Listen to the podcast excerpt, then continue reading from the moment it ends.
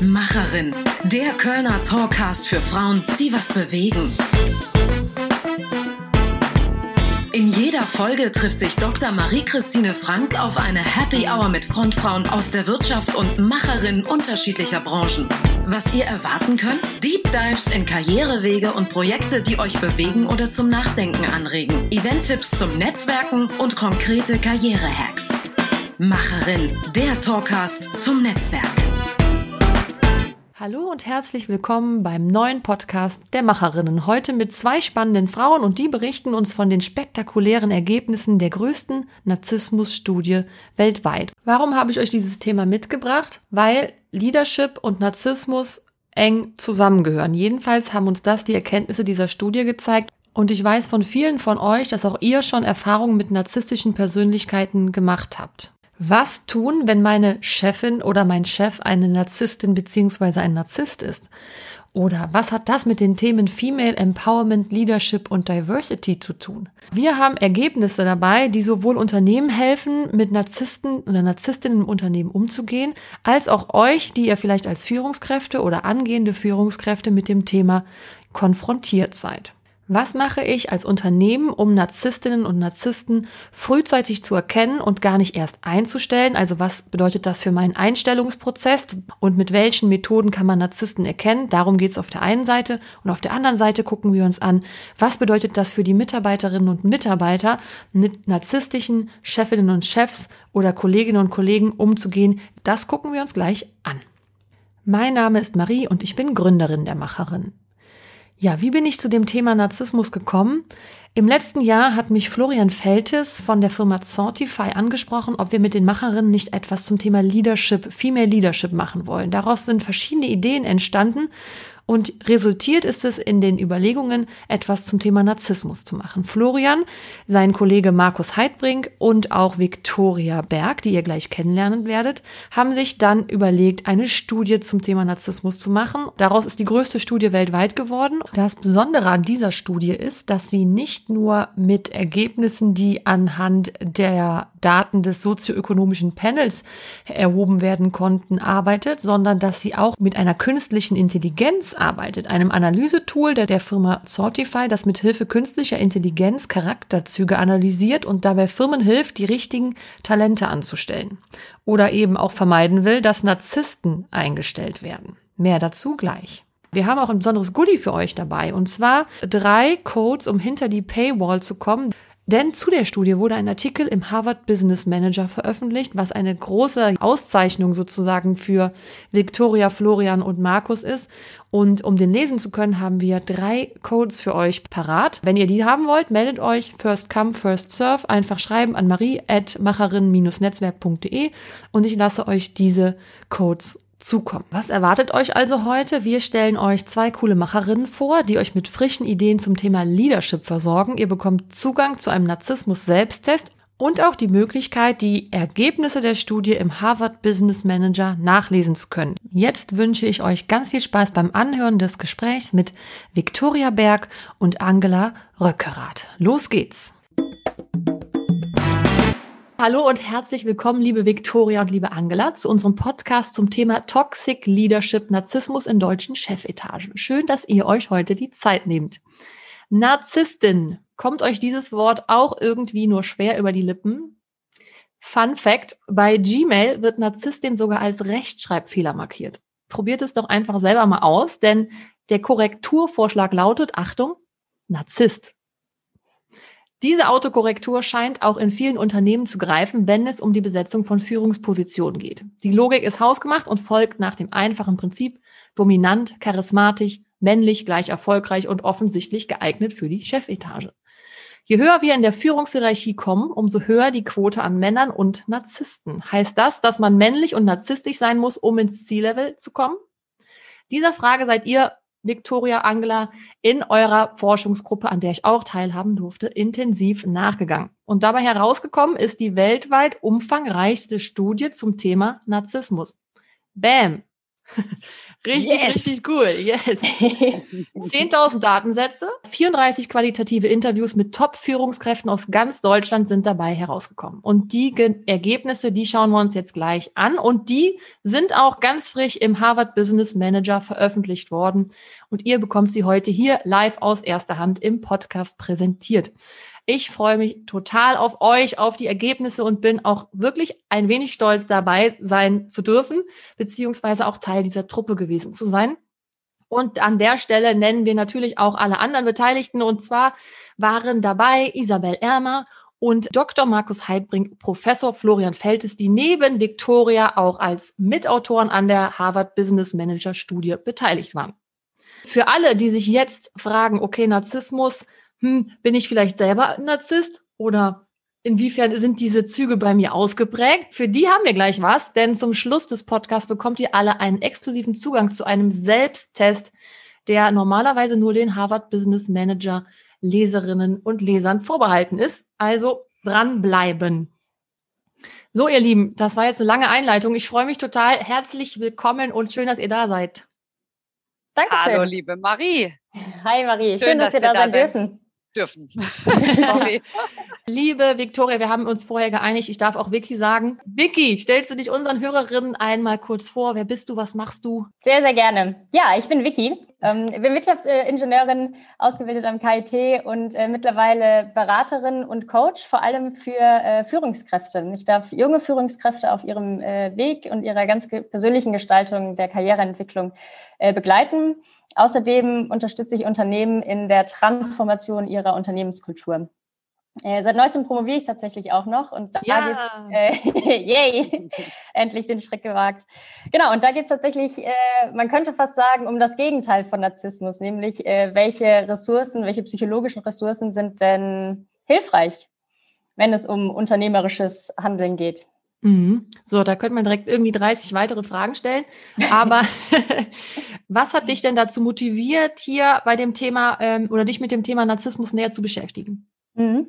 Ich habe das Ganze tatsächlich auch nochmal Revue passieren lassen und so die, die ursprüngliche Frage war tatsächlich, warum es nach wie vor so wenige Frauen in Führungspositionen gibt. Und das ist ja tatsächlich nichts Neues und altbekanntes Thema und es gibt ja schon ganz, ganz viele Initiativen, mögliche Ursachen und so weiter dafür. Und äh, da wollten wir auch schauen, was, was können wir denn dazu beitragen. Und, und da kamen irgendwie so viele Sachen zusammen, weil in meiner Arbeit als Coach kommen tatsächlich ganz viele, vor allem junge Führungskräfte und vor allem Frauen ähm, auf mich zu und, und fragen, hey, was, was kann ich denn tun, um noch aggressiver, noch dominanter, ähm, vielleicht auch noch bestimmter zu kommunizieren und aufzutreten, um äh, so nach, da oben sozusagen mitspielen zu können und da mithalten zu können.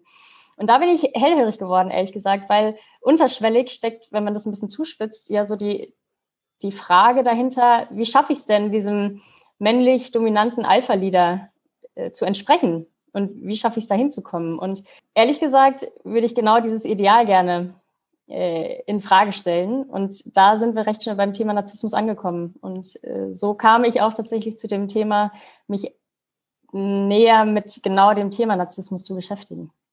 Total spannendes Thema. Und die Ergebnisse sind ja auch wirklich der Knaller. Also das ja, war, finde ich, echt überraschend. Also für mich war es auf jeden Fall so. Ähm, Angela, kommen wir zu dir. Ja, hi. Du bist ja auch von Anfang an eben Teil äh, der Studie und des Teams gewesen. Magst du dich auch einmal ganz kurz vorstellen? Sehr gerne. Angela bin ich, 36 Jahre jung, drei Kinder, verheiratet und seit nunmehr über 15 Jahren im Vertrieb und Marketing tätig. Aktuell arbeite ich für den Weltmarktführer in Außenwerbung, JC Deco. Ja, und die letzten sieben Jahre habe ich nebenberuflich noch studiert. Ich wollte mich dann doch noch ein bisschen weiterbilden.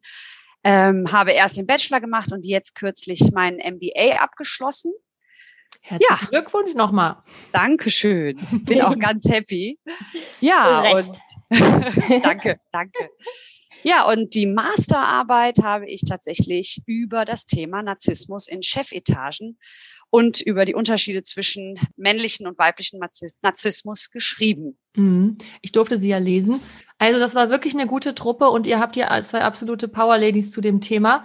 Ähm, und deswegen starten wir jetzt auch direkt ins Thema und wir fangen mit Vicky an. Vicky, was genau ist Narzissmus? Hast du vielleicht auch eine Definition für uns?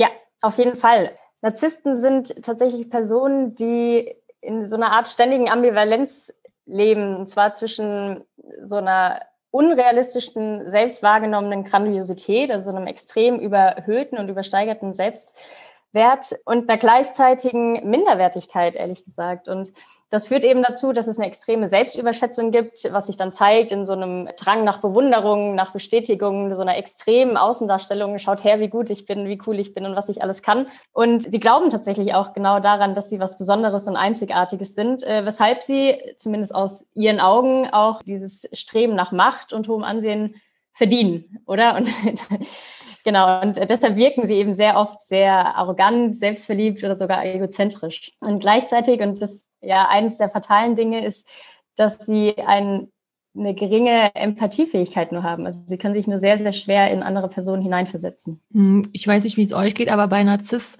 Narziss, Narzissmus fällt mir sofort der ehemalige Präsident der Vereinigten Staaten ein. mhm. Also, ja. oder? Ja, das ja, durch, Angela, bitte sorry, äh, der Trump, ich hatte äh, mehrfach überlegt, ob ich den in meiner Masterarbeit äh, erwähnen soll, aber der ist so dermaßen mit Narzissmus verbunden und es ist schon so klischeehaft, dass ich es mich geweigert habe, ihm noch mehr Aufmerksamkeit zu schenken als irgendwie nötig. ja. Aber ja, absolut. Ja, absolut. Und deswegen gehen wir auch schnell wieder rüber zu den Unternehmen, weil da um die geht's ja heute, dass wir eben schauen, wie sieht's denn in den Unternehmen und im C-Level, also ganz oben in den Unternehmen aus und warum sind Narzissten, Vicky, für Unternehmen so gefährlich? Hm?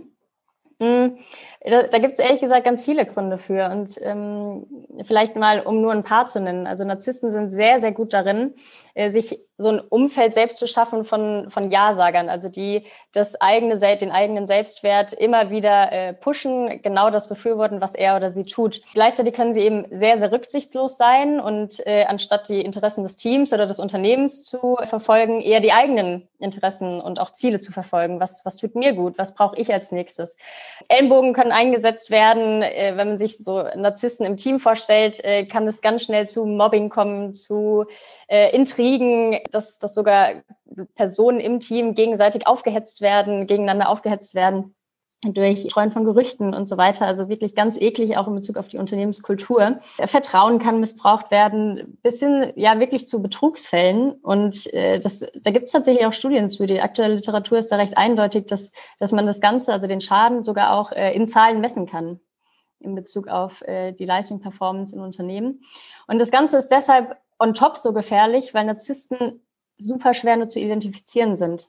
Die sind extrem gut da drin, sich nach außen hin gut zu verkaufen, können sehr charmant sein, sehr charismatisch, dadurch Leute mitreißen, eine, eine tolle, schillernde und brillante Vision kommunizieren, der man auch erstmal gerne folgen mag. Und so diese, diese Folgen, die ich gerade beschrieben habe, die, oder das, das eigentliche Verhalten, das eigentlich wahre Gesicht, wird eben erst mit der Zeit bekannt. Und genau deshalb ist es so schwer, erstens zu identifizieren und dann fernzuhalten. Das macht sie so gefährlich. Aber das Gute ist, es gibt ja äh, Lösungsvorschläge für Unternehmen. Also es gibt Ideen, da habt ihr ganz viele mitgebracht, ja. Äh, was Unternehmen tun können, woran kann man sie erkennen oder vielleicht auch schon von vornherein beim Auswahlprozess darauf achten, sie erst gar nicht einzustellen. Ne? Unbedingt, auf jeden Fall, ja. Mhm. Äh, so, so erschreckend äh, die Ergebnisse waren äh, und man ehrlich gesagt recht schnell die Hoffnung verlieren kann, äh, desto hoffnungsvoller macht es, dass es tatsächlich Unternehmen gibt und auch einzelne Vorbilder, die uns zeigen, äh, wie man damit umgehen kann und wie man es vor allem besser machen kann. Da sind wir natürlich gespannt, aber bevor wir da drauf gucken, schauen wir einmal, was habt ihr denn jetzt genau untersucht? Wer wurde befragt und wie groß war der Datensatz genau? Mhm. Äh, wie groß war der Datensatz? Ähm, eingangs haben wir es schon einmal gehört. Nach unseren Recherchen ist es tatsächlich äh, die aktuell und weltweit größte Einzelstudie die äh, Narzissmus bei Personen untersucht hat. Und zwar haben wir im deutschsprachigen Raum oder in, in Deutschland äh, explizit äh, untersucht ähm, Personen, die an den Mikrozensus angepasst sind. Das heißt einmal äh, Querschnitt durch die Bevölkerung vom ähm, von Personen unter 30, von äh, Studenten bis hin äh, zum Rentner, zur Rentnerin waren sozusagen alle äh, dabei und ungefähr gleich, äh, gleich verteilt vertreten. Äh, genau, wir haben dann im letzten Jahr, so von Mai bis November ungefähr befragt, knapp 10.000 Personen. Davon waren so ungefähr 5.000 Frauen, ungefähr 5.000 Männer dabei. Und insgesamt, das fand ich auch wichtig, vor allem wenn es eben auch um C-Level geht, 2.500 Führungskräfte. Und was wir genau gemessen haben, ist äh, natürlich äh, so die narzisstischen Ausprägungen bei diesen Personen und was ich da so, so spannend fand oder was die Studie, glaube ich, oder die Ergebnisse so spannend macht, ist, dass wir nicht nur Selbsteinschätzungsfragen verwendet haben, so wie herkömmlich Narzissmus verwendet wird, ähm, sondern auch äh, künstliche Intelligenz eingesetzt haben. Und äh, warum ist es so, so cool oder so spannend bei dem Thema? Ähm, bei so Selbsteinschätzungsfragebögen wissen wir tatsächlich, dass es verschiedene Biases gibt und vor allem so diese, diese soziale Erwünschtheit, die ja gerade bei so negativen Eigenschaften sehr ausgeprägt ist, können wir dadurch ausmerzen durch diesen, diesen Einsatz von künstlicher Intelligenz. Kannst du kurz erklären, äh, wie hat der Einsatz von künstlicher Intelligenz tatsächlich konkret ausgesehen? Ja, gerne. Genau. Also wie gesagt, es gab einmal die, den, den klassischen Fragebogen, so wie man es kennt, so eine Selbsteinschätzung. Und äh, im zweiten Teil der Befragung ähm, geht es darum, Fragen mit Hilfe von eigenen Texten, die man dann äh, als Antwort auf die Fragen schreibt. Und äh, hier kommt tatsächlich die KI zum Einsatz. Die Texte werden dann analysiert mit diesem Algorithmus und dadurch können wir von sehr objektiven Ergebnissen ausgehen, weil diese Texte dadurch, dass der Befragte, die Befragte nicht weiß, worauf geachtet wird, wie ausgewertet wird, kann man das gar nicht manipulieren. Es ist nur sehr, sehr schwer zu fälschen oder eben nach sozialer Erwünschtheit zu antworten. Mhm. Das ist so spannend. Und da seid ihr und da sind Markus und Florian ja absolute Experten mit Sortify, ähm, also KI und Textanalyse. Genau, genau. Ja, das, äh, die, die KI-Analyse äh, genau, ist Teil von, von Sortify. Markus und Flo sind die, die Gründer davon. Mhm. Ja, das ist, glaube ich, auch einmalig, dass das in der Kombination so stattgefunden hat, ne? Ja, ja, laut unseren Recherchen schon, ja. Auf jeden Fall. So, und jetzt haben wir ja den Bogen weit gespannt und jetzt sind wir ja total gespannt, mal auf die Ergebnisse zu gucken. Also, was sind denn die wichtigsten Ergebnisse eurer Forschung gewesen, Vicky? Mhm. Ähm, vielleicht fange ich mal mit der guten Nachricht an. Wenn wir äh, nämlich in die Bevölkerung reinschauen, dann können wir zum Glück sagen, dass Narzissmus nicht übermäßig verbreitet ist. Puh. Wir müssen da ein bisschen differenzieren, genau. Aber wir können sagen, pauschal gilt nicht, dass es irgendwie ein übermäßiges Narzissmusproblem in der Bevölkerung gibt. Gleichzeitig muss man differenzieren. Und jetzt wird es nämlich äh, spannend. Und zwar, wir, wir haben immer so unterschieden zwischen äh, Männern und Frauen und auch gleichzeitig äh, über die Hierarchiestufen hinweg und äh, übers Alter. Und äh, da können wir tatsächlich sagen, dass Männer im Vergleich zu Frauen über alle Altersstufen hinweg immer signifikant narzisstischer sind als Frauen. Das fand ich erstmal schon eine, eine spannende Erkenntnis. Und tatsächlich können wir auch sagen, wenn wir so auf die Hierarchiestufen schauen, dass je weiter hoch wir in der Hierarchie klettern, desto stärker klettert auch der Narzissmuswert. Übrigens für Mann und Frau gleichermaßen. Und wie gesagt, Männer sind aber äh, meist narzisstischer in der Hinsicht.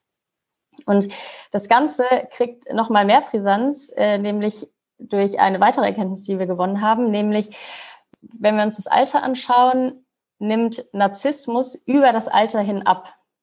Mhm. Und wenn wir das jetzt kombinieren ähm, mit der Erkenntnis über die Hierarchiestufen dann und davon ausgehen, dass Personen im C-Level logischerweise eher älter sind, äh, allein karrierebedingt, und wir aber wissen, dass Narzissmus eigentlich eher abnimmt über die Zeit, dann ist der Gap zu äh, oder der Vergleich zu Personen im gleichen Alter äh, noch mal größer. Also die, die, die Personen im C-Level sind extremst narzisstischer als die Peers auf ungefähr in ungefähr gleichem Alter. Wahnsinn.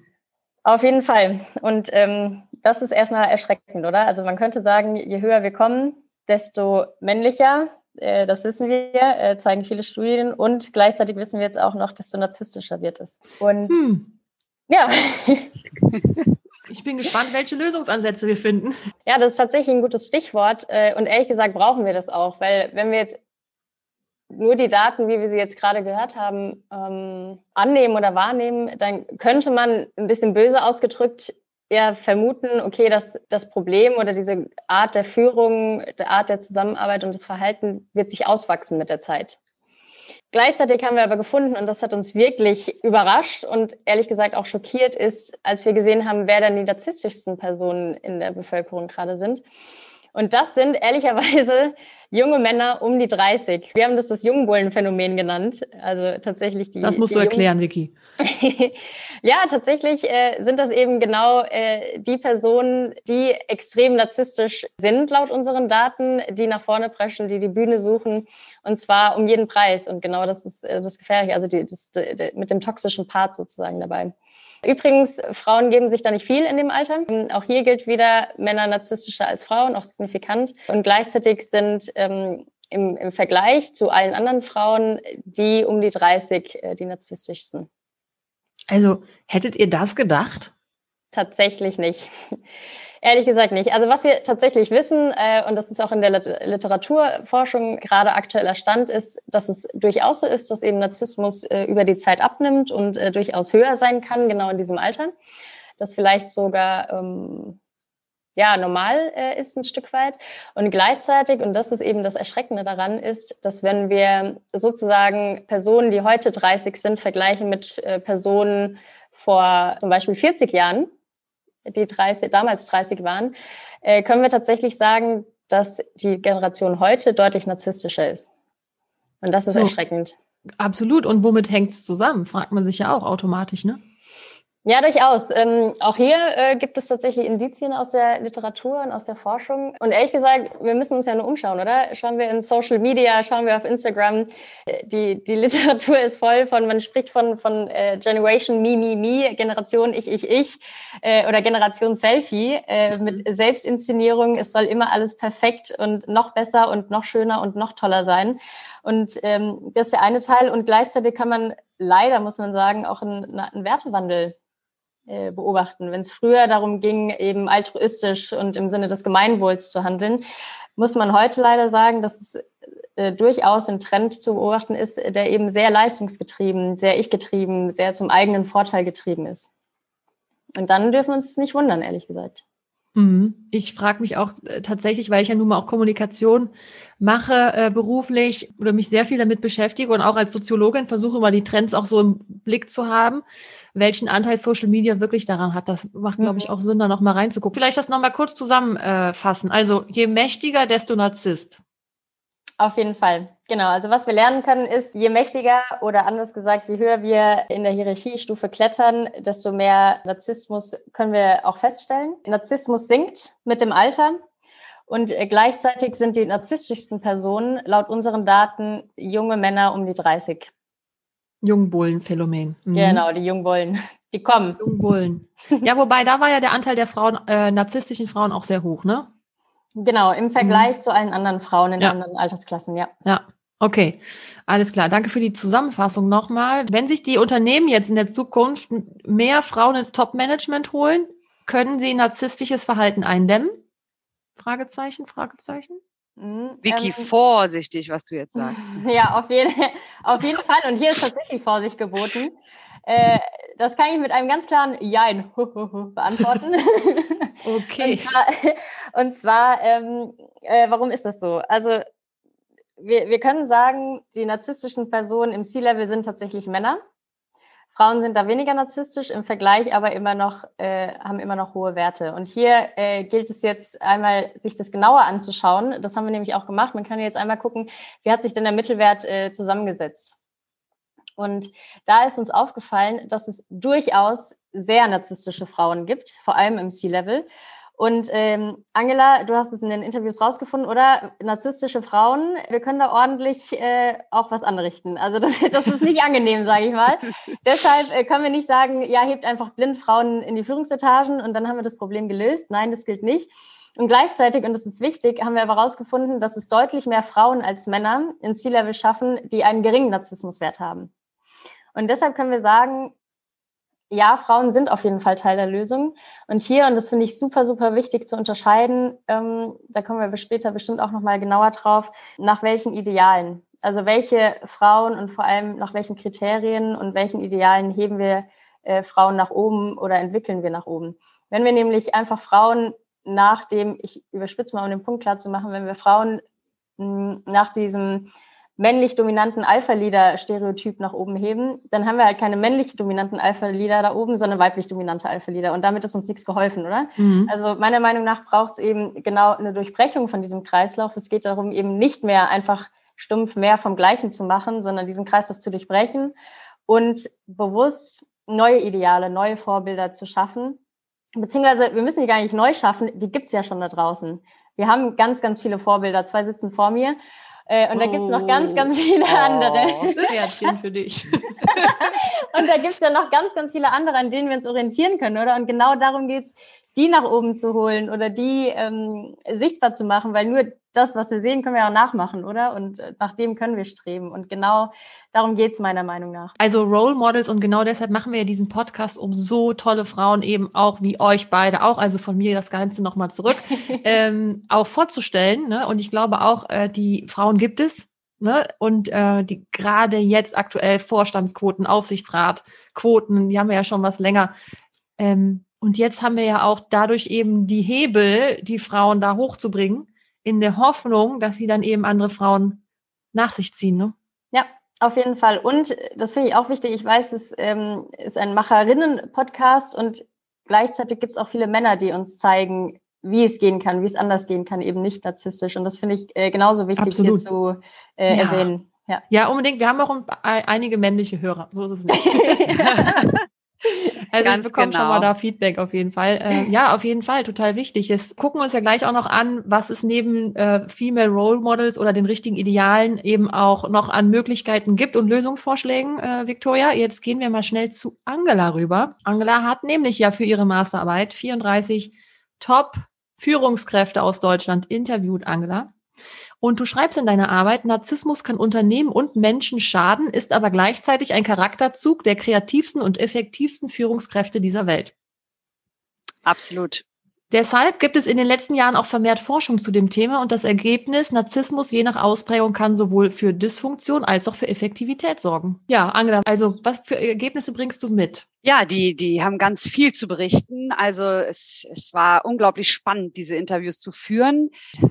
Äh, an der Stelle möchte ich anmerken, dass die angesetzte eine Stunde für das Interview bei allen überschritten wurde. Nee, bei allen bis auf einer Person. Das war natürlich ein Mann. Das wird natürlich gestrichen. Also das hat gezeigt, wie viel Interesse äh, von Seiten der Interviewpartner zu dem Thema besteht. Das hat habe ich schon bei der Anfrage gemerkt, ähm, also als ich die Interviewpartner eingeladen habe. So Top C-Level Führungskräfte sind natürlich immer haben wenig Zeit, sind sehr gefragt und erfahrungsgemäß dauert das sehr lange, bis da eine Reaktion kommt, wenn überhaupt eine kommt. So, und die haben fast alle sehr schnell reagiert, was zeigt, wie relevant und wie spannend sie dieses Thema aktuell finden. Das fand ich schon mal ein interessantes Learning.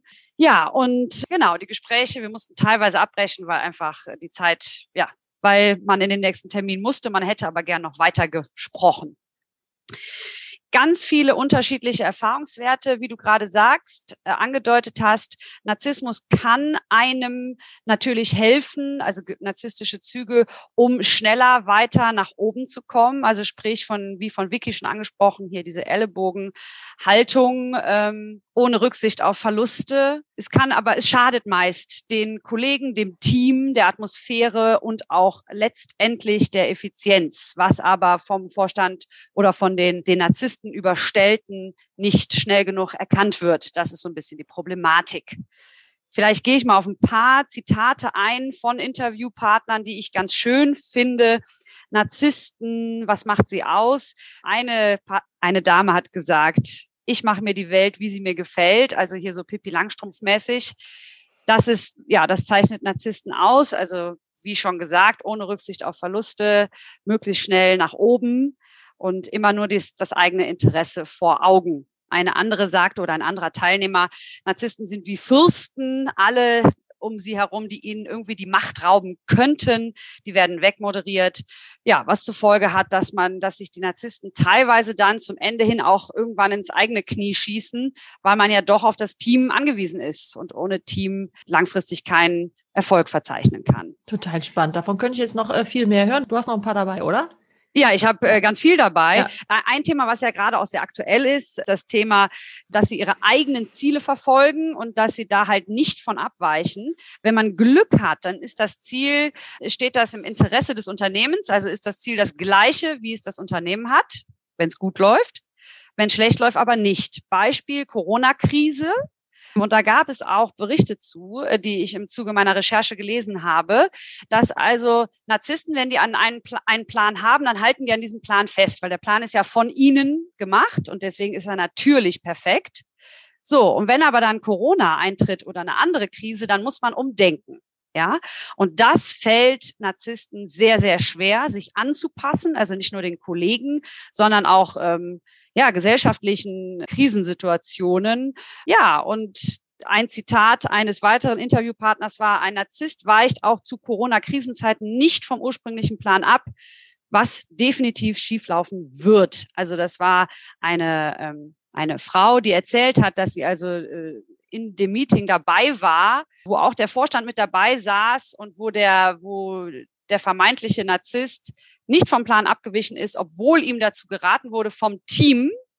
Und sie musste wirklich mit ansehen, ja, wie das Projekt den Bach hinunterlief und es war zum Scheitern verurteilt. Also sie war in dem Moment nur als Externe anwesend, aber sie wusste ganz genau, das arme Team muss jetzt mit ansehen, wie das Projekt ins Wasser fällt.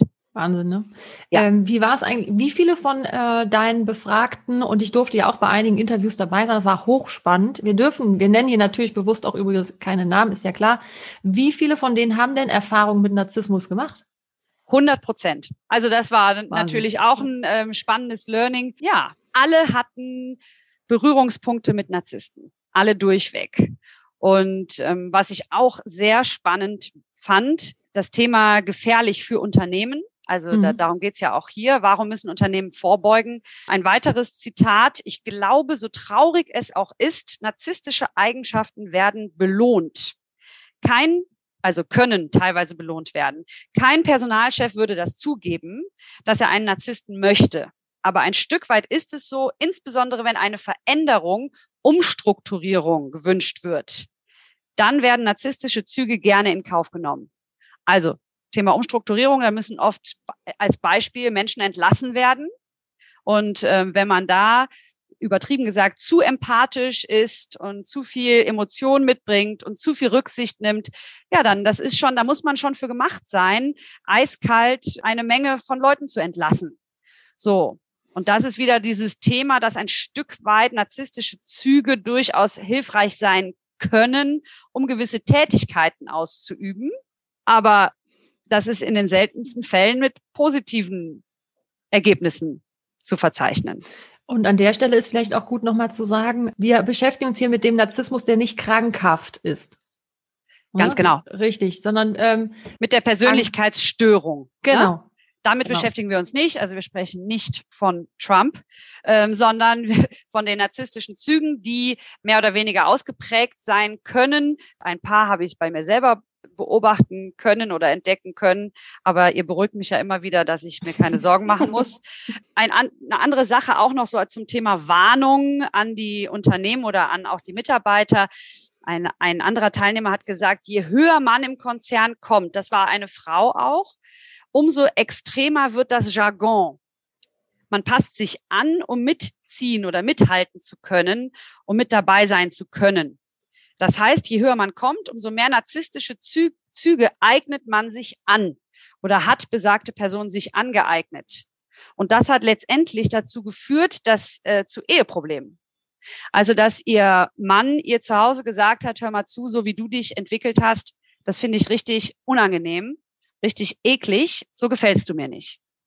Und mhm. das war für sie in dem Moment so der, der Warnschuss, wo sie gemerkt hat, das hat sie halt vorher überhaupt gar nicht so wahrgenommen. Und da hat ihr das private Feedback ähm, sehr geholfen. Und da war sie an einem Punkt, wo sie gesagt hat, nee, also hier Thema Selbstreflexion, ganz großes Thema, ganz, ganz wichtig. Und das ging auch aus allen Interviews hervor. Man sollte, ja, sich selbst reflektieren, aber auch das Umfeld reflektieren. Und ähm, ich glaube, das hilft sehr. Mhm. Ja, unbedingt. Kannst du Unterschiede in den Erzählungen von Männern und Frauen ausmachen? Ja, also die Frauen haben insgesamt unter Narzissmus mehr gelitten, beziehungsweise haben mehr sich selbst in Frage gestellt als Männer. Bei Männern war mehr so das, äh, das Feedback, ja, das war halt definitiv ein narzisstischer Chef oder Kollege, den ich da hatte. Das war ein Idiot. Ja, ist halt so. Die, die, in, also nach meiner Beobachtung können die das besser wegstecken. Bei Frauen ist das in der Regel, und da kann ich mich auch selber übrigens, ähm, ja, ich gehöre auch dazu, wenn mir, wenn ich zu Unrecht irgendwie schlecht behandelt werde, dann stellen wir Frauen uns gerne erstmal die Frage, oh mein Gott, was habe ich jetzt, was habe ich falsch gemacht? Warum wird mir Unrecht getan? Warum werde ich jetzt so behandelt? So, und das war eigentlich fast, also bei den meisten Frauen das gleiche Problem, dass man erstmal an sich selbst zweifelt. Und das ist, möchte ich an dieser Stelle, das ist mein, mein Appell an alle Frauen, die hier zuhören. Ich wünschte es auch bei mir selber, dass, dass wir Frauen weniger Selbstzweifel haben uns selber weniger in, in Frage stellen. Mhm. Sondern, und ich hatte vor einigen Jahren bei einem anderen Arbeitgeber mit einem narzisstischen Chef zu tun und hatte tatsächlich erst im Zuge dieser Studie und meiner Masterarbeit herausgefunden, dass es ein Narzisst war. So, das heißt, ich habe das seinerzeit, ich habe sehr unter dieser Person gelitten und habe immer nur, also nicht nur, aber oft mich in Frage gestellt und aber nicht diesen Menschen genug in Frage gestellt, beziehungsweise nicht genug versucht zu verstehen, was hinter der Fassade da eigentlich abgeht. Und deswegen finde ich es so wichtig, dass diese Aufklärungsarbeit geleistet wird, die wir im Zuge der Studie und dieses Podcasts jetzt gerade vornehmen, damit Frauen, insbesondere junge Frauen, und eine, eine, eine Teilnehmerin sagte so schön damals, dass sie noch zu jung und zu naiv war, um zu erkennen, dass es sich um narzisstisches Verhalten handelt. Und mhm. da habe ich mich auch äh, wiedergefunden, und gedacht, Mist, hätte ich damals doch gewusst, dass es ein Narzisst ist, dann hätte ich auch besser damit umgehen können. Ja, ist klar. Kann ich total gut nachvollziehen. Die äh, Vicky hat zwischendurch mal aufgezeigt. Sorry, Vicky. Du wolltest doch bei mir immer dazwischen reden, sonst nein, kommst nein, du nein, nie nein, dran.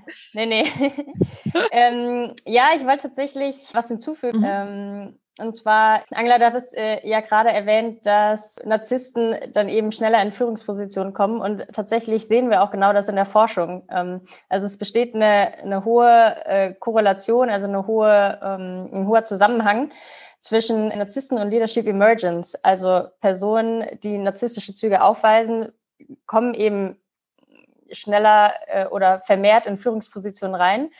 Und jetzt wird es aber spannend so, zu unterscheiden, weil es geht ja nicht nur um Leadership Emergence, also wer kommt rein, sondern auch um Leadership Effectiveness, also was ist eigentlich gute und effektive Führung.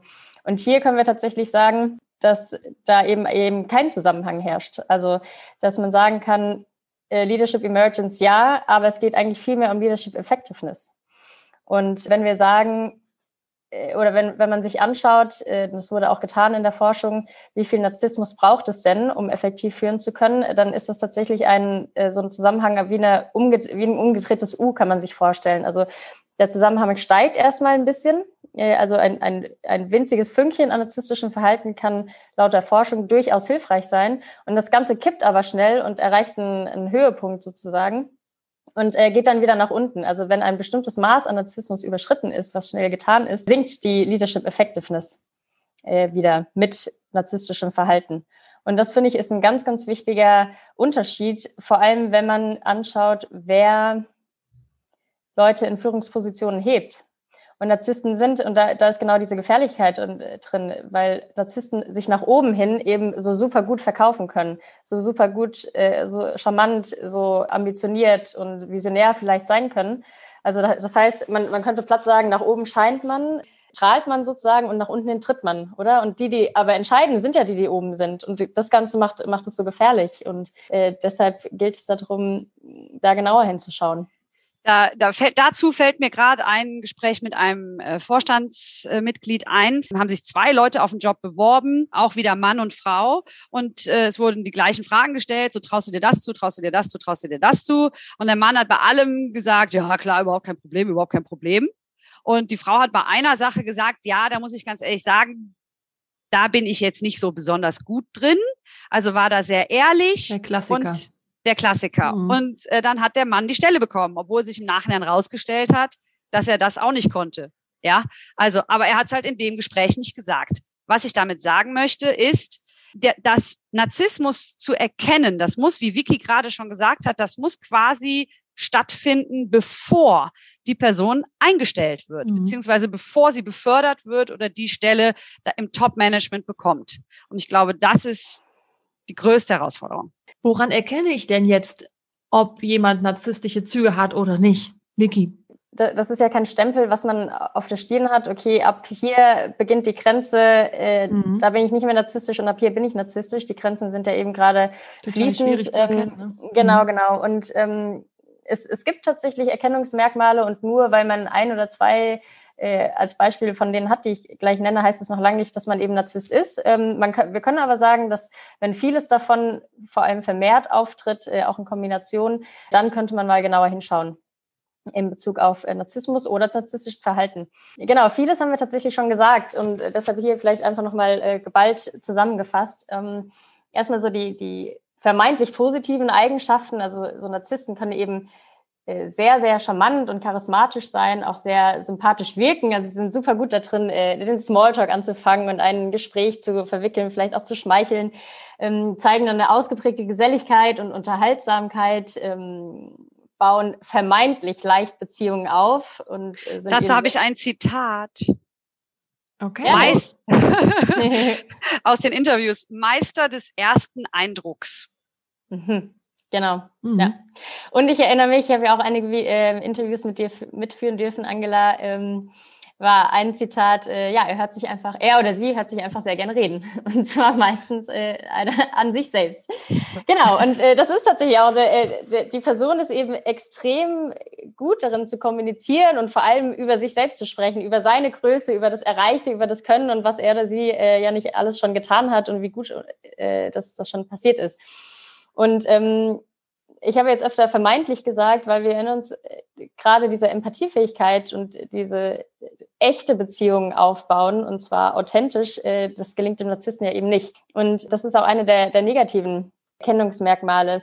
Also diese Beziehungen werden eben nur zum eigenen Nutzen aufgebaut. Also er handelt, er oder sie äh, handelt immer im, im, dem eigenen Vorteil nach, hat eher sich als äh, das Team oder das Gegenüber im Blick. Ähm, will im positiven Licht erscheinen, mobbt, schikaniert vielleicht sogar Kollegen, äh, verhält sich arrogant, rücksichtslos, unkollegial, ähm, missbraucht das Vertrauen eben, schmückt sich mit fremden Federn.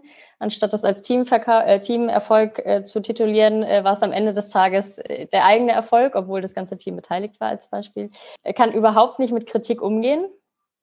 Also sieht negatives Feedback direkt als Angriff nicht nur der, der Arbeit, sondern direkt als der kompletten Person und so sieht auch die, die Reaktion dann eben aus, also bis hin zu cholerischen äh, Wutausbrüchen oder aggressiven Verhalten, ähm, kann Menschen sogar diskreditieren oder entwerten ähm, und ja, zeigt eben genau ein geringes Maß an Empathiefähigkeit oder ja, der Fähigkeit, sich in andere hineinzuversetzen und redet lieber über sie hinweg. Mhm ihr habt eine Erkennungshilfe erstellt, ne? wenn ich äh, das richtig im, äh, in Erinnerung habe. Die ist im Harvard Business Manager, Business Manager dann auch nachzulesen, weil ich glaube, das muss man auch einmal vor sich sehen, um es dann besser zu verstehen. Ne? Es ist äh, tatsächlich sehr, sehr komplex. Auf jeden Fall, genau. Im HWM haben wir einen, oder im Artikel haben wir ähm, genau diese Facetten einmal komprimiert zusammengetragen. Und da können wir sagen, wenn vermehrt mehr von diesen Facetten zutreffen, kann man von narzisstischem Verhalten ausgehen. Und hier schlage ich aber tatsächlich vor, einmal in den Artikel reinzuschauen, um das Ganze in Ruhe für sich zu machen, sich die Person vielleicht vor Augen zu führen und dann die, die Fragen zu beantworten. Mhm, genau. Und ähm, jetzt denke ich, ist für viele interessant, wenn wir das jetzt mal zusammenfassen, und wir haben eben ja schon mal ein Ergebnis auch genannt, äh, wie lauten denn die wichtigsten Handlungsempfehlungen für Unternehmen? Und gleich schauen wir auch mal, welche Handlungsempfehlungen habt ihr abgeleitet für Mitarbeiterinnen und Mitarbeiter in Unternehmen und auch für das Thema Female Empowerment und Diversity. Hm. Eine Sache, Angela, hattest du ja eben schon durch deine Interviews erwähnt. Äh, die beste Methode ist natürlich erstmal, sich Narzissten und Narzisstinnen gar nicht erst ins Unternehmen reinzuholen, oder? Und äh, gleichzeitig, da haben wir auch schon drüber gesprochen, ist es eben super schwer, diese Person vor allem in kurzer Zeit die ja meist ja nur zur Verfügung steht im Recruiting, äh, zu identifizieren. Und deshalb braucht es eben Situationen, wo das Verhalten weit über die Leistung hinaus äh, beobachtet werden kann, äh, vielleicht auch gechallenged werden kann. Und deshalb ist unsere Empfehlung tatsächlich auf weitere Maßnahmen oder Möglichkeiten zurückzugreifen, wie zum Beispiel, wie verhält sich die, Position, die Person in sozialen Situationen? Wo fängt überhaupt der, die Bewerbung sozusagen schon an? Wie, wie kommuniziere ich in E-Mails? Wie gehe ich mit ähm, Personen, die gar nichts mit der Entscheidung am Ende des Tages zu tun haben, um? ähm, bin ich da wertschätzend, bin ich da empathisch. Und äh, tatsächlich auch, so wie wir es ja jetzt auch für die Studie genutzt haben, auf ähm, ja, Persönlichkeitstests vielleicht einzugehen, äh, die zu nutzen, um die, die Erkenntnis aus der Forschung bewusst einsetzen zu können, um verdecktes Verhalten, was man vielleicht in kurzen Situationen nicht erkennen kann, äh, sichtbar zu machen. Eine weitere Möglichkeit, wo wir auch von Unternehmen wissen, dass die schon sehr, sehr gut funktioniert, ist tatsächlich das Thema Feedback. Wir hatten es gerade schon davon, wer entscheidet am Ende des Tages, wer in die Position äh, gehoben wird, also wer wird befördert. Das sind ja meist eben Führungskräfte, die aber im Zweifel gar nicht tagtäglich mit der Person zu tun haben. Und gerade dort wird ja das, äh, das Ausmaß des Narzissmus erst tragbar oder? und vor allem zu spüren. Und deshalb ist der Einsatz von Feedback und auch äh, strukturierten Feedback-Tools unfassbar wichtig, um genau diese Personen zu befragen, die tagtäglich mit Narzissten oder potenziellen Narzissten zu tun haben. Das heißt, regelmäßig Feedback einholen, Peer-Feedback, 360-Grad-Feedback und vor allem auch die Ergebnisse ernst nehmen. Und nicht abtun mit, ach ja, dann äh, schicken wir den oder die einmal auf ein Training und dann wird sich das schon irgendwie wieder einrenken, sondern wirklich ernst nehmen, was wird da gesagt, was wird da wahrgenommen, um zu überprüfen, wollen wir diese Person im Führungslevel haben oder eben auch nicht. Wie ist das denn bei den äh, bei Unternehmen? Sind die schon aktiv und welche ja welche Mittel verwenden die vielleicht schon, um herauszufinden, ob jemand narzisstisch ist oder nicht und ob er vielleicht zum Team passt oder nicht? Äh, kannst du da ein Beispiel nennen?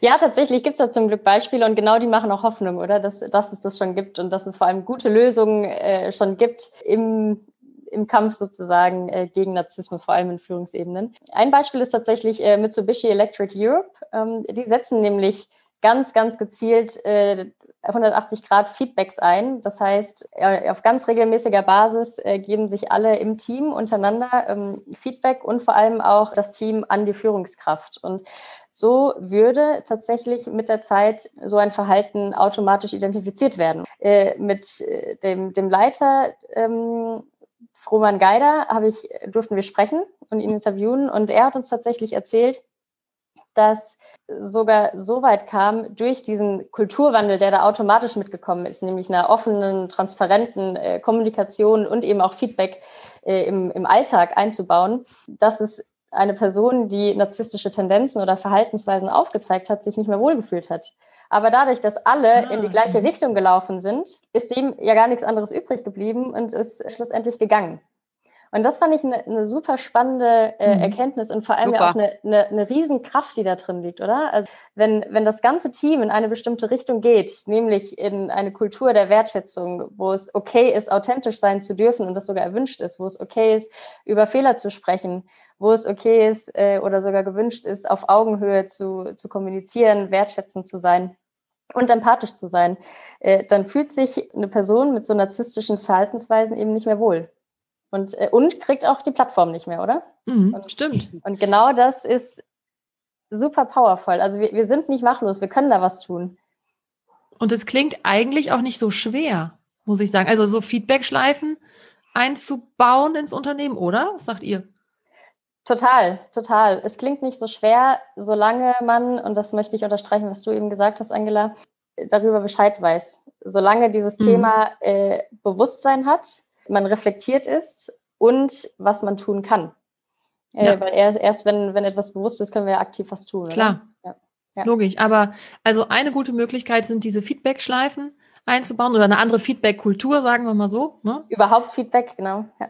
Oh Gott, stell dir vor, ich, wahrscheinlich gibt es die Unternehmen, die gar keine Feedback-Kultur mhm. haben, ne? Ja. Ja, okay, aber das ist doch ein interessanter Hebel. Und da waren ja noch ein paar andere dabei. Was ich jetzt auch spannend finde, ist, äh, habt ihr noch ein paar ähm, Tipps und Erkenntnisse auch für Mitarbeiterinnen und Mitarbeiter in Unternehmen und auch für das Thema Female Empowerment und Diversity?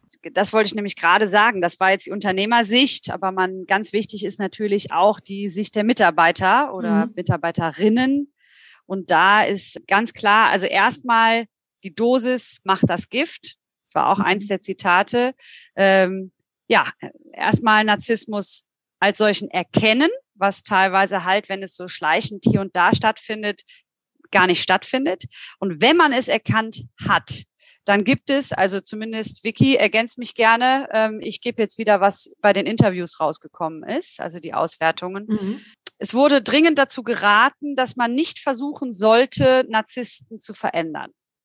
Es gibt ja diesen schönen Spruch, love it, change it or leave it. Ähm, es wird eher dazu geraten, love it or leave it. Also der Change-Part wird okay. ausgelassen. Ähm, also einen Narzissten zu ändern, wird eigentlich fast durchweg als hoffnungslos benannt. Mhm. Genau. Man sollte Narzissten nach Möglichkeit schmeicheln. Das kann helfen, allerdings auch nicht zu offensichtlich schleimen. Das kann dann schon wieder irgendwie zu offensichtlich sein und provozieren.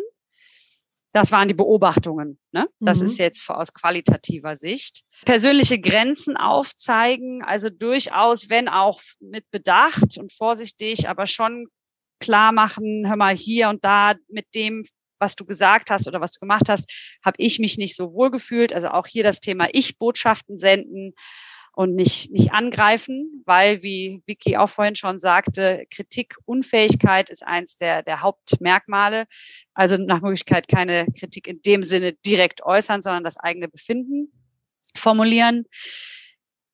Ja, Narzissten analysieren und Verhaltensweisen erkennen, ganz genau. Und was auch Vicky gerade schon gesagt hat, was durch dieses Feedback natürlich stattfindet, aber jetzt aus, aus Mitarbeitersicht, Verbündete suchen und Dinge ansprechen, also gemeinsam ansprechen.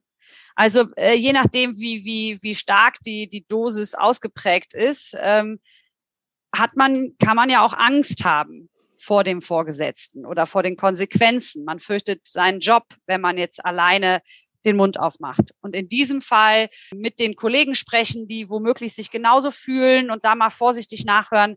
Hör mal, geht's dir da? Äh, hast du auch das Gefühl, dass wir hier ungerecht behandelt werden? Oder hat der was, meinst du irgendwie, der hat ein Problem jetzt mit mir? Hast du mit dem auch Probleme? Ja, und wenn man dann feststellt, oh, es geht drei, vier anderen Leuten genauso wie mir, dann kann man zu viert oder vermehrt zum Vorgesetzten der, der besagten Person gemeinsam gehen und vorstellig werden. Ich glaube, das hilft auch. Genau, durch meine Arbeit den Narzissten größer machen, dazu wird auch geraten. Ich muss ganz Was? ehrlich sagen, okay. ja, ähm, also so, ja, das muss man jetzt aufpassen, das darf jetzt nicht zu devot sein. Ne? Aber ähm, bei mir aus meiner eigenen Erfahrung damals, ich habe sehr, sehr viel gearbeitet, also bis zu 80 Stunden die Woche und richtig, richtig reingekloppt und der Chef war total zufrieden und es spielte ihm ja in die Karten, weil er mhm. sich dann auch teilweise damit ähm, ja. schmück, schmücken konnte, was mir nichts ausgemacht hat. Also ich habe mich deswegen nicht weniger wertgeschätzt gefühlt. Genau, bis zu dem Punkt, wo ich diese Leistung nicht mehr bringen konnte, das war in dem Fall das Thema Schwangerschaft und dann ist alles zusammengebrochen, dann wurde es richtig eklig. Genau, also natürlich muss das in einem gesunden Maß sein. Wenn jemand sagt, ich arbeite gerne fleißig, und es ist mir relativ egal, dass der jetzt, ich bin eh nicht so der, der Bühnenmensch, dann soll der sich halt mit meinen Federn schmücken. Es kann sein, dass man sich damit wohlfühlt. Dann, dann kann man ja einfach den Job behalten. Aber wenn es wirklich richtig schlimm ist, dann sollte man zusehen, dass man, ja, love it or leave it. Das und dann war noch, ganz genau. Und das, äh, das letzte, was ich noch hier habe, ist nicht zu nah und nicht zu fern. Also ah, man soll auch das tolle Zitat mit der Sonne, ne? Ähm, Ganz genau mit dem Planetensystem. Genau. Das hat äh, eine, eine Interviewpartnerin sehr schön beschildert. Der, der, der, der Narzisst ist im Grunde wie, wie die Sonne. Man darf der Sonne nicht zu nahe kommen. Es wird zu heiß, aber auch nicht zu weit weg, sonst wird es zu kalt. Also man muss aufpassen, zu weit weg kann sein, dass man halt, wenn man aus dem Radius verschwindet, in Vergessenheit gerät. Das heißt, der der Chef, der vermeintliche Narzisst, der hat einen nicht mehr im, ja, im Visier ja. und äh, kann sein, dass ja, man ihm dann so egal ist, dass man, dass er meint, er braucht einen nicht mehr und zu nah, auch was das Thema so persönlichen Austausch anbelangt, da wurde auch zu geraten, nicht zu viel von sich preisgeben, weil man sich dadurch auch angreifbar und verletzlich macht, was ja manche auch berichtet haben, dass das dann so stattgefunden hat. Also es, gibt wirklich teilweise sehr unschöne Berichte. Sehr erschreckende. Mhm, total. Vicky, möchtest du noch was ergänzen? Ja, tatsächlich. Und zwar möchte ich äh, Bezug nehmen zu Dingen, die wir äh, im Laufe des Podcasts ja jetzt schon öfter angesprochen mhm. haben.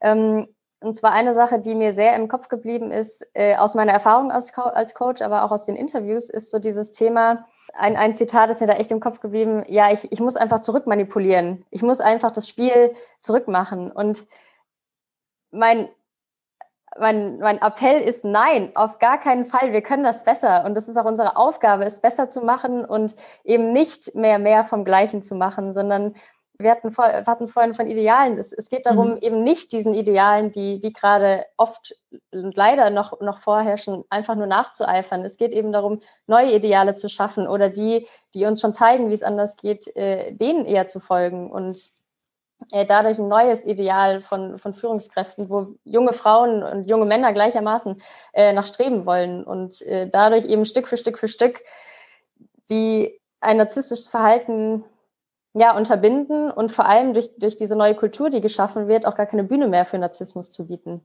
Und ich finde, es geht viel, viel mehr darum, anstatt einfach mehr vom Gleichen zu machen und dadurch vielleicht dem Narzissten zu schaden, aber dann ist im gesamten System ja nichts gewonnen am Ende des Tages.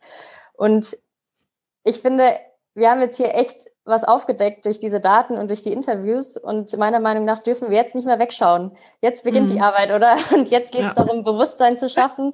Jetzt geht es darum, selbst zu reflektieren. Äh, Angela, du hast es schon gesagt, den Fehler eben nicht bei sich selbst zu suchen und sich selbst klein zu machen, sondern einzustehen, einzugestehen und, und aufstehen vor allem. Und jetzt eben ja, gemeinsam neue Ideale zu schaffen, um diesen Kreislauf zu durchbrechen und eben nicht zu wiederholen. Ach, total schön, auch nochmal zusammengefasst. Vielen Dank dafür. Ähm, ja, unbedingt, äh, wenn ihr jetzt auch merkt, das ist ein Thema für euch da zu Hause, wo ihr jetzt auch immer diesen Podcast hört. Die Vicky und auch ihr Team drumherum, die stehen natürlich auch für Beratung und äh, ich denke mal, es wird auch den einen oder anderen Vortrag dazu geben, weil das Thema so interessant und so auch, ja, finde ich, brisant ist. Vicky, man darf sich doch bestimmt bei dir und euch melden, oder? Ja, unbedingt. Äh, und genau aus dem Grund, was, worüber wir gerade gesprochen haben. Es geht jetzt äh, darum, das, das in die Köpfe zu bringen, äh, Bewusstsein zu schaffen, vielleicht auch Fragen zu beantworten und gemeinsam zu schauen, wie wir das, ja, eine, mehr Menschlichkeit, wenn man es mal zusammenfasst, wieder in die Führungsetagen zu bringen. Amen. Ich habe Angela möchte was sagen. Sie hebt den Finger. Ja, ich habe zu diesem Thema Mensch, mehr Menschlichkeit ein Zitat zufällig äh, parat. Und zwar sagte eine Interviewpartnerin, ich habe mal gelernt, auch eine Umarmung kann bewegungsunfähig machen. Und das zu dem Thema, äh, dass man äh, Wiki absolut richtig nicht zurückmanipulieren sollte, ähm, sondern ähm, mit, mit anständigen Waffen dem entgegentreten sollte. Ähm, ja, also ich, ich möchte nicht meinen, dass jetzt sich jeder Narzisst freut, wenn man ihn umarmt, aber äh, ja, aber ich glaube, das ist ganz schön bildlich gesprochen, dass man da, wenn auch selbstbewusst und selbst überzeugt, es doch auch auf die herzliche Art versucht. Ich glaube, das kann auch sehr viel Power haben. Ja, das glaube ich auch. Also wir sind für mehr Wärme in den Chefetagen. und Hört sich gar nicht weiblich an. Und mehr Verständnis und äh, ganz viele Methoden und Ideen habt ihr eben auch mitbekommen. Das ganze Thema ist auf jeden Fall sehr komplex und auch total spannend. Ich bin gespannt, äh, was ihr vielleicht auch für Feedback dazu für uns noch habt. Also lasst uns auf jeden Fall gerne teilhaben, was es für Gedanken und Impulse bei euch ausgelöst hat und ähm, gebt uns das gerne mal irgendwie zurück über Social Media, E-Mail, wie auch immer. Äh, Victoria und ihr ganzes Team drumherum, die freuen sich natürlich, wenn ihr euch meldet. Und ähm, dann kommen wir auch gleich direkt nochmal zu unserem, äh, ja, ich sag jetzt mal, zu unserem extra Bonus für euch, nämlich zu dem Selbsttest. Aber vorher müssen die beiden natürlich noch äh, zwei Fragen beantworten, die jeder in diesem Podcast, jede beantworten muss. Und ähm, ihr seid auch zwei ro absolute Role Models und ähm, habt jetzt auch schon ein bisschen äh, an Karriere ja und äh, Berufserfahrung hinter euch. Ne? Deswegen schaut doch mal zurück auf euer 16-jähriges Ich. Angela guckt ganz nachdenklich jetzt. Was würdest du dir und deinem eigenen 16-jährigen Ich heute empfehlen aus deiner heutigen Perspektive, liebe Angela, mit den ganzen Erfahrungen, die du gemacht hast? Ähm, sich von übertriebener Selbstsicherheit nicht einschüchtern zu lassen. Sondern mhm. immer auch hinter sich die Zeit zu nehmen, hinter die Fassade zu gucken. Denn insbesondere bei den Menschen, die nach außen hin halt so sehr siegessicher, arrogant, selbstüberzeugt wirken, ist ganz oft versteckt sich ein recht kleines Ego dahinter. Und wenn man das erkennt, das hilft einem, kann einem, glaube ich, helfen. Mhm. Ein sehr schöner, ein sehr schöner Tipp an dein 16-jähriges Ich, finde ich. Und die liebe Viktoria hat jetzt ein wenig Zeit, sich vorzubereiten. Vicky, was würdest du deinem 16-jährigen Ich raten? Ich, ich glaube, ich würde mir als 16-jährige Vicky raten, noch mehr und noch bewusster den eigenen Weg zu gehen. Und zwar unabhängig von dem, was andere tun, was die Gesellschaft vermeintlich sagt, was richtig ist, sondern darauf zu vertrauen, was mir wichtig ist und auch dafür einzugestehen. Und soll ich euch was sagen? Das bekomme ich ganz häufig hier gesagt. Und irgendwie Wahnsinn. ist das unser aller Thema. Hm. Wahnsinn, oder? Also, die sollten wir uns alle mal sehr zu Herzen nehmen. Ach, und jetzt kommen wir nochmal zu unserem äh, Extra für euch. Das erklärt die Wiki nochmal. Ähm, wir haben einen äh, Test für euch, wo ihr selber schauen könnt, wie narzisstisch ihr seid. Also, okay, ihr habt den vorbereitet. Wo kann ich den, wo kann ich teilnehmen? Genau. Ja, vielleicht habt ihr euch nämlich schon gefragt, wie sieht's denn eigentlich bei mir mit äh, meinen narzisstischen Zügen aus? Und alle, die den Artikel zum Harvard Business Manager lesen, äh, haben exklusiven Zugang dazu und ihr auch, wenn ihr das möchtet. Yay! ich würde sagen, Vicky, wir machen das so, dass sich, wenn die ein oder andere von euch äh, Lust hat, diesen Test mal zu machen, äh, dann meldet euch einfach bei uns. Gucken wir, dass ihr so einen Zugang bekommt und ist alles natürlich höchst anonym. Also macht euch da keine Sorge, genau. Und dann kommen wir auch schon zu unseren Checkout-Fragen. Ihr Lieben, auch da muss jede hier durch, äh, weil ihr seid hier auch in Vorbildfunktion und ihr habt bestimmt schon das ein oder andere Buch, den einen oder anderen Podcast oder die eine oder andere Person kennengelernt, wo ihr sagt, den lesen, folgen, zuhören. Wen könnt ihr da empfehlen? Ja, ich bin tatsächlich vor kurzem auf einen neuen Podcast gestoßen, von den ich ziemlich cool finde. Der heißt Goodpreneurs. Ah, kenne ich auch noch nicht. Ja, da ist auch, also es gibt noch gar nicht so viele Folgen, aber das, was ich bisher gehört habe und vor allem, was sich der Podcast auf die Fahne geschrieben hat, finde ich super spannend, weil es nämlich genau darum geht, worüber wir heute gesprochen haben, nämlich Unternehmerinnen und Unternehmern zuhören, die ähm, und ihre Geschichte hören, die es sich zur Aufgabe gemacht haben, mal ein bisschen größer formuliert, äh, die Welt zum Besseren zu verändern und äh, was sie tun, um da ihren Beitrag zu leisten. Und das finde ich super spannend und das, was ich bisher gehört habe, war sehr, sehr inspirierend. Deshalb kann ich das nur empfehlen und bin schon sehr gespannt, wen wir da noch alles hören dürfen. Ah, das klingt sehr spannend. Angela, wie sieht es denn bei dir aus? Bei mir ganz kurz und knapp. Äh, am spannendsten jetzt zu dem Thema war für mich auf jeden Fall die geführten Interviews, gar keine Frage. Das mhm. ist nicht zu vergleichen mit irgendwas anderem. Aber ein Buch möchte ich empfehlen, Die toxische Macht der Narzissten. Mhm ähm, ja, worum es da drin geht, erklärt sich selbst. Und ich glaube, dass die Interviews äh, tatsächlich auch so eine Art, also lesen sich bestimmt auch wie eine Art Krimi. Also jedenfalls das Zuhören hat echt, das war äh, sehr intensiv. Also ich war ja bei drei dabei, also es war schon, puh. Ja, es ist äh, sehr, sehr spannend und äh, nicht, nicht immer nur positiv. Also, mhm. aber, aber sehr bereichernd einfach diese, also ich war sehr, sehr dankbar, ähm, diese Erfahrungswerte, dass, dass diese Erfahrungen mit uns geteilt wurden. Ich glaube, das ist ein großes Gut, was wir hier mit in die Studie einfließen lassen konnten. Und absolut. Ja. Perfekte Kombination. Hat großen Spaß gemacht hier mit dem Team. Ja, das stimmt. Also mir auch. Und ich würde noch ganz gerne wissen, wir haben ja hier auch, sobald wir uns wieder physisch treffen dürfen, auch wieder das erste Netzwerk-Event live und in Farbe. Habt ihr denn auch da vielleicht einen Vorschlag für eine Speakerin oder auch für den nächsten Podcast-Gästin sozusagen? Ja, da kann ich direkt jemanden aus äh, der Studie tatsächlich nennen, die, mhm. die ich durch die Studie noch besser kennenlernen durfte. Das ist Tina Dreimann. Und ähm, die hat tatsächlich viele Erfahrungen gemacht, über die wir heute gesprochen haben und äh, hat jetzt nach mehreren, mehreren Gründungen eigener Unternehmen ein ähm, Beta Ventures mitgegründet. Ähm, Frühphaseninvestoren sind die und äh, die schauen besonders auf Diversität und ich finde, Tina ist ein super Vorbild, die uns zeigt, wie es eben anders gehen kann. Wow, das klingt total spannend. Und ich glaube, die Tina ist auch Teil des Beitrags geworden, ne? Genau. Harvard Business Manager. Ja, genau, mhm. auf jeden Fall. Also äh, bin ich sehr gespannt. Ich werde sie fragen und im Zweifel sage ich Empfehlung von Victoria Berg. und sehr gerne. Hast, hast, du auch noch einen Tipp? Ja, absolut. Ähm, die Mirjam Berle mhm. möchte ich empfehlen. Die äh, Mirjam ist Direktorin für Öffentlichkeit und Fans beim DFB. Ach. Ja. Das ist ja spannend. Und eine, ähm, die habe ich im Zuge, ja, die habe ich kennenlernen dürfen. Äh, beruflich und bin mhm. großer Fan von ihr. Ähm, eine ganz, ganz beeindruckende Persönlichkeit. Und ja, ich glaube, sie hat auch äh, viel Spannendes, was sie teilen könnte und ich glaube auch teilen würde. Ist auch ähm, eine Männerdomäne der DFB, glaube ich, ne? Also ja, sie war auch vorher schon äh, in der Männerdomäne, das war bei Goodyear. Das ist oh. ja auch recht. Äh, auch spannend. ja, ja, genau. Oh, also ein, ein, ein ganz toller Mensch. Cool, ja. Angela, vielen Dank, ihr beiden. Und ähm, ich spiele den Ton hier vor ähm, und dann kann sie ja eigentlich nicht mehr Nein sagen, ne? Wer so, wer so ein Intro bekommt. die äh, letzte Frage vor der Verabschiedung ist immer die gleiche. Auf eine Happy Hour mit.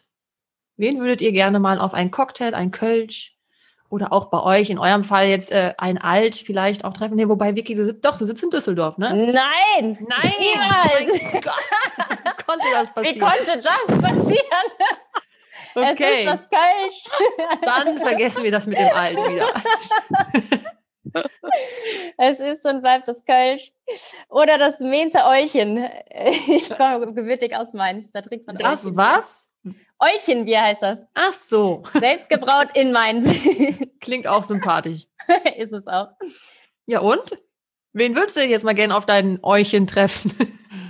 Ähm, frag, frag Angela bitte zuerst, weil sie hat eine super schöne Antwort und die will ich ihr nicht vorwegnehmen. Aber oh mein Gott. Auch, sonst würde ich sie auch gerne sagen. Ach Quatsch, nein. Also, Angela, schieß los. Cocktail ja, oder erstmal die wichtigste Frage, Cocktail oder Bier? Beides und zwar immer wieder hintereinander und das äh, und das mit dem Team, mit euch, mit dem Team dieser grandiosen Studie.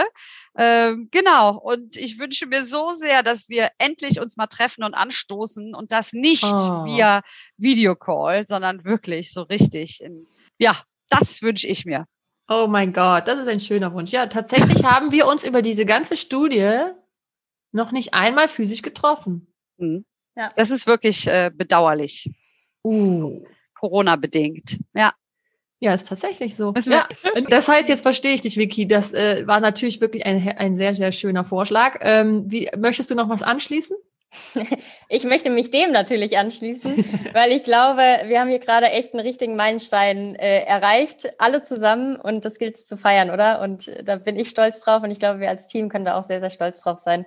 Und deshalb freue ich mich auf Kölsch, auf Cocktail, auf Wein mit allen zusammen live und in Farbe, sobald es wieder möglich ist. Oh ja, das wäre schön. Es wird groß. Es wird groß. Auf es wird Fall. groß und damit verabschiede ich mich von euch äh, und sage ganz, ganz herzlichen Dank, dass ihr euch heute die Zeit genommen habt für die äh, ja sehr, sehr schöne Zusammenarbeit. Und ich bin gespannt, äh, was die Ergebnisse dieser ja, Zusammenarbeit der Forschung auch vor allen Dingen auch für den Harvard Business Manager dann noch so an Wellen schlagen werden, ehrlich gesagt. Ich hoffe, dass einiges passieren wird und dass sich die Unternehmen darauf vorbereiten und ähm, ja, bin gespannt und drücke alle Däumchen freue mich auf alles, was ihr und wir noch gemeinsam auf die Beine stellen. Und dann, ja, sage ich euch beiden nochmal herzlichen Dank und bis bald. Danke, Danke dir, Marie. Marie. Ich hoffe, das Gespräch hat euch auch spannende Einblicke gewährt und den ein oder anderen Impuls gegeben. Ja, warum blockiert Narzissmus Female Empowerment, Diversity und New Work? Darüber haben wir eben ganz viel erfahren und ich bin gespannt, was ihr oder wir alle mit den Ergebnissen anfangen werden und ich hoffe sehr, dass wir doch einige, ja, interessante und neue Ideen entwickeln, um dem vorzubeugen. Kurz noch zwei beziehungsweise drei Infos aus dem Macherinnen-Netzwerk. Ich hatte es beim letzten Mal schon angesprochen. Seit Januar unterstützt mich neben meiner Mitarbeiterin Chiara Hartinger auch Heike Mück bei den Macherinnen tatkräftig. Und wir sind im Hintergrund auch immer weiter aktiv. Und zwar haben wir zum Weltfrauentag die Macherinnen Botschafterinnen ins Leben gerufen. Ihr habt es vielleicht auf den Social Media Kanälen wahrgenommen und ich möchte euch auch gerne einladen, uns dort zu folgen bei Instagram, LinkedIn und auch bei Facebook halten wir euch auf dem Laufenden mit interessanten Impulsen. Und auch dort erfahrt ihr, wenn es weitergeht mit physischen Treffen. Und das ist natürlich, wir sind gerade in Köln in den harten Lockdown gestartet. Ja, derzeit noch nicht abzusehen. Deswegen freue ich mich umso mehr, euch bald hoffentlich wieder live und in Farbe sehen zu dürfen. Bis dahin folgt uns gerne, hört den Podcast und wir werden nicht müde, euch auch hinter den Kulissen sozusagen weiter zu vernetzen. Wer Lust hat, meldet sich auf ein Virtual Coffee Date. Ich freue mich immer, wenn ihr schreibt und auch euch vernetzen wollt. Wie immer an dieser Stelle freue ich mich, wenn ihr mir eine interessante Kölnerin vorstellt, die ihr hier einmal in diesem Podcast hören wollen würdet. Und ich freue mich über euer Feedback. Lasst uns doch gerne eine Empfehlung bei iTunes oder bei Spotify da und abonniert unseren Podcast. Das wäre ganz großartig. Vielen Dank dafür im Voraus. Jetzt wünsche ich euch einen wunderschönen Tag, ein wunderschönes Wochenende oder einen wunderschönen Abend, wann auch immer und wo auch immer ihr diesen Podcast hört. Ich freue mich auf ein Wiedersehen oder Kennenlernen. Passt auf euch auf. Tschüss und bis bald.